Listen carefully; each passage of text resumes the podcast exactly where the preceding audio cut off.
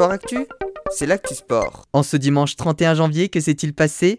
On démarre avec du handball. Pas de médaille au mondial pour les Bleus. Ils se sont inclinés 35-29 face aux Espagnols dans le match pour la troisième place. Du côté de la finale, les Danois ont été sacrés champions du monde après leur victoire 26-24 face à la Suède.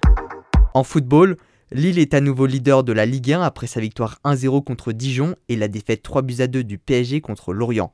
Dans les autres résultats de cette 22e journée de Ligue 1, Saint-Etienne s'est imposé 1-0 face à Nice, Angers a battu Nîmes 3-1, Brest s'est incliné 4-2 à domicile face à Metz et Reims a battu Strasbourg 1-0. Le match entre Marseille et Rennes a quant à lui été reporté suite aux actions des supporters marseillais qui ont saccagé le centre d'entraînement pour demander la démission des dirigeants. En rugby, ça ne va toujours pas mieux pour le loup rugby. Les Lyonnais se sont inclinés 17-18 face au Stade Palois.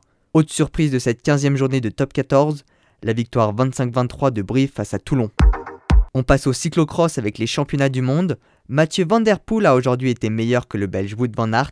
C'est le quatrième sacre du néerlandais dans cette discipline. On retrouvera très prochainement les deux cyclistes sur les courses sur route. D'ailleurs, on reste dans le cyclisme avec le début des courses internationales sur route. Aurélien Paré-Peintre de l'AG2R Citroën s'est imposé au sprint devant Brian Cocard sur le Grand Prix La Marseillaise. En ski alpin, le slalom de Chamonix a été remporté par le Norvégien Henrik Kristoffersson. Premier français, Victor Muffajandé a terminé quatrième. De son côté, Alexis Pinturo, pourtant deuxième de la première manche, s'est finalement classé huitième. En biathlon, ce week-end se sont déroulés les championnats d'Europe à Douzniki en Pologne.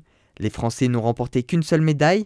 Aujourd'hui, Émilien Claude et Caroline Colombo ont terminé deuxième du relais mixte simple. Et du côté des X Games à Aspen aux États-Unis, Antoine Adelis a terminé deuxième de l'épreuve de Big Air. C'était le seul Français. En athlétisme, Renaud Lavillenie a franchi la barre des 6m02 à Tourcoing et reprend donc la meilleure performance mondiale de l'année, après que Armand Duplantis ait franchi 6m01 à Düsseldorf quelques heures plus tôt. Les deux perchistes se retrouveront le week-end prochain à Rouen. Le niveau sera élevé, on a déjà hâte d'y être. Voilà pour les actualités du jour. À demain dans Sport Actu.